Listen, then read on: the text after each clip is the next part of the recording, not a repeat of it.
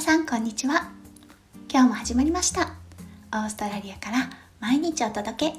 数秒前より元気になれるラジオです。このラジオでは弓嫁が感じたオーストラリア生活嫁ママ目線のハッピーライフの作り方レベルが低い幸せメガネの作り方へえほうふふくすをリスナーさんとシェアをしてハッピーピーポーを作っていこうというチャンネルです。パーソナリティは私弓嫁です。お昼になりましたね。皆さんもうランチ食べられたかな？弓嫁は今日は YouTuber 夫翔ちゃんがシドニーに出張の日なので家でお留守番です。さっきランチを済ませましたがやっぱり誰かに作るっていう作業をしないと どうしても適当になってしまうのは弓嫁だけでしょうか。とってもとってもシンプルなランチとなりました。さて今日はご飯つながりかな。オーストラリアに必ず備わっているオーブンと食洗機についてお話ししてみようかなって思ってます。何情報だって感じなんですけどね。まあ雑談チックになると思いますのでお時間のある方もしよかったら最後まで聞いていってください。それでは始めます。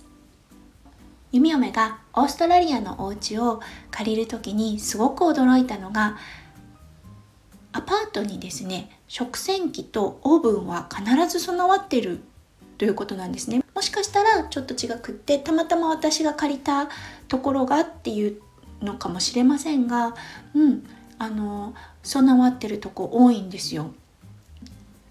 そして便利なんですよ食洗機。食事の後に何が大変かっていうのがやっぱりお片付けだと思うんですね。そこをお皿を並べるだけそしてボタンを押すだけでいいっていう手軽さやっぱり便利だなって思います。こっちの食洗機キッチンのシンクの横に備わっていることがあって埋め込み式なんですよ。よくね映画とかで見たことある人もいると思うんですけどあのサイズの食洗機が各家に備わってる感じです。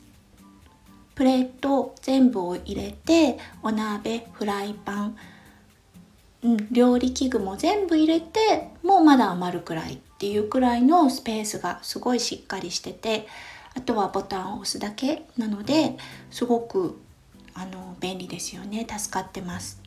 そしてオーストラリアちょくちょく水不足になるんですよね。うん、その時によく言われるんですが食洗機で洗った方が水の消費量が少ない。ということでやっぱ食洗機利用してくださいというような CM も見かけることがあります。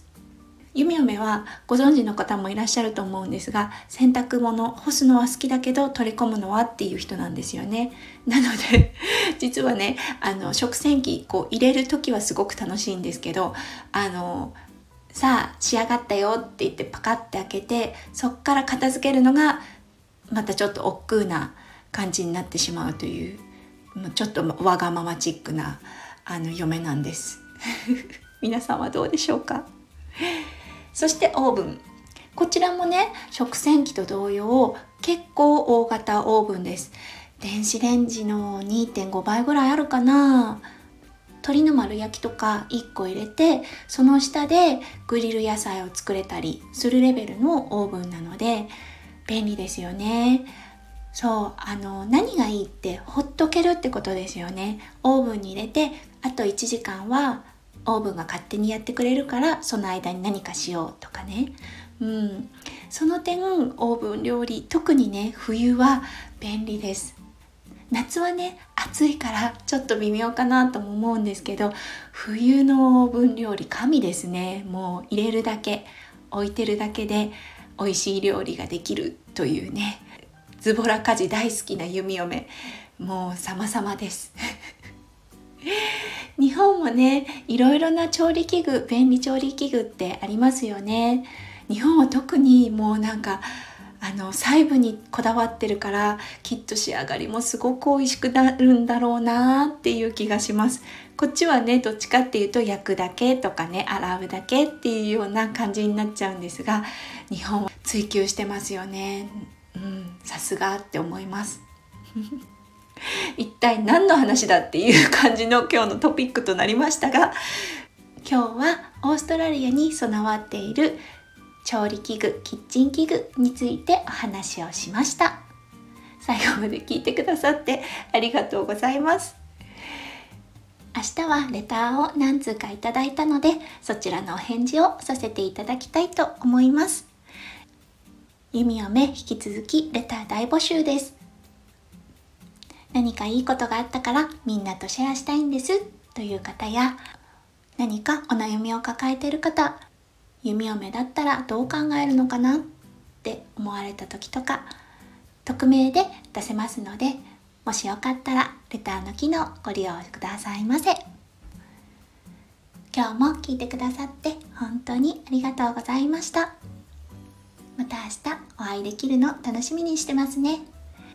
それでは良い午後をお過ごしください。それじゃあね。バイバイ。